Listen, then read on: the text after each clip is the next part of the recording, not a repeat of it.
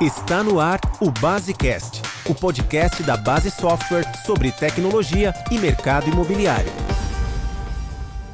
Basecast de hoje, nós temos aqui o Márcio Santana, ele é o gerente de qualidade da Base Software e é uma das pessoas que eu conheço que melhor entende da operação e das rotinas internas de uma administradora de locações e condomínios. E o Márcio Santana vai estar aqui falando para gente sobre as obrigações anuais de uma administradora de gás. A administração de imóveis e condomínios, além de exigir a própria administradora preste contas mensalmente com o próprio condomínio, com os próprios locadores, com relação à gerência financeira dos recebimentos de aluguéis e da parte de retenção de impostos de fornecedores, também é, tem a exigência de declarações anuais junto à Receita Federal pertinentes a cada nível dessa administração, tanto com a parte de locação quanto a parte de condomínios. Geralmente, essa parte de declaração anual de informações da Receita Federal, quando feita num período muito perto da vigência dos vencimentos, dos prazos estabelecidos pela Receita, ela, ela gera um certo transtorno para a administradora no sentido de apuração dos valores e geração dos, das obrigações que devem ser feitas junto à Receita. Márcio, você poderia dar alguns exemplos para a gente dessas obrigações e dessas situações? Bom, com relação à administração de condomínios, as obrigações anuais elas são é, contemplam a geração do informe de rendimentos para, os, os condôminos referentes a, a, ao ato declaratório da Receita Federal, que determina que rendimentos é, provenientes de partes comuns do condo, dos condomínios devem ser considerados como receita dos condôminos. Esses rendimentos poderiam ser, por exemplo, aluguel de espaço para antena, esse tipo de, de, de situação que gera receita para o condomínio. Correto, correto.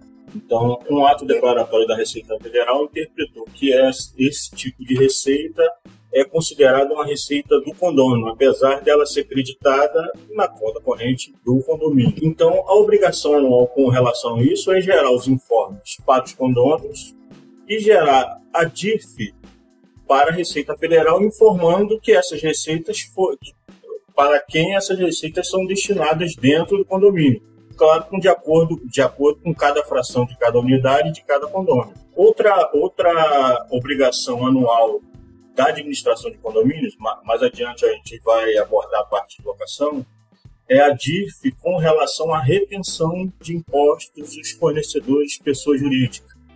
Então, como sabemos, é, é, alguns fornecedores de pessoa jurídica, ao prestarem serviços aos condomínios, existe uma retenção de impostos, PIS, CONFIS, CSLL, a maioria das vezes, às vezes imposto de renda também, e essa retenção de impostos, ela também precisa ser declarada à Receita Federal. Então, existem dois níveis de obrigações. Imprimir um informe para o fornecedor dizendo, ó, durante esse período desse ano foram, foram feitos tais pagamentos e foram feitas tais retenções com relação ao fornecedor para o condomínio que a administradora administra. E para a Receita Federal também é DIF, informando que houve pagamentos aos fornecedores e nesses pagamentos, em quais pagamentos ocorreram as devidas retenções. Já no âmbito da, da administração de imóveis, a parte de locação de imóveis, existe o informe de rendimentos que tem que ser emitido para o, o locador de imóvel, então eu tenho, a administradora tem que emitir um relatório de informe de rendimento anual que ele é comparado ao informe de rendimento que, um, que uma empresa fornece a um funcionário ou ao informe de rendimento que é tirado no, no, no banco, no, que o banco fornece ao correntista, mas a, a administradora ela tem que é, emitir um informe de rendimento informando que no, durante o ano foi recebido os valores recebidos de aluguel, os valores cobrados de taxa de administração, os valores retidos de imposto de renda na fonte para esses locadores.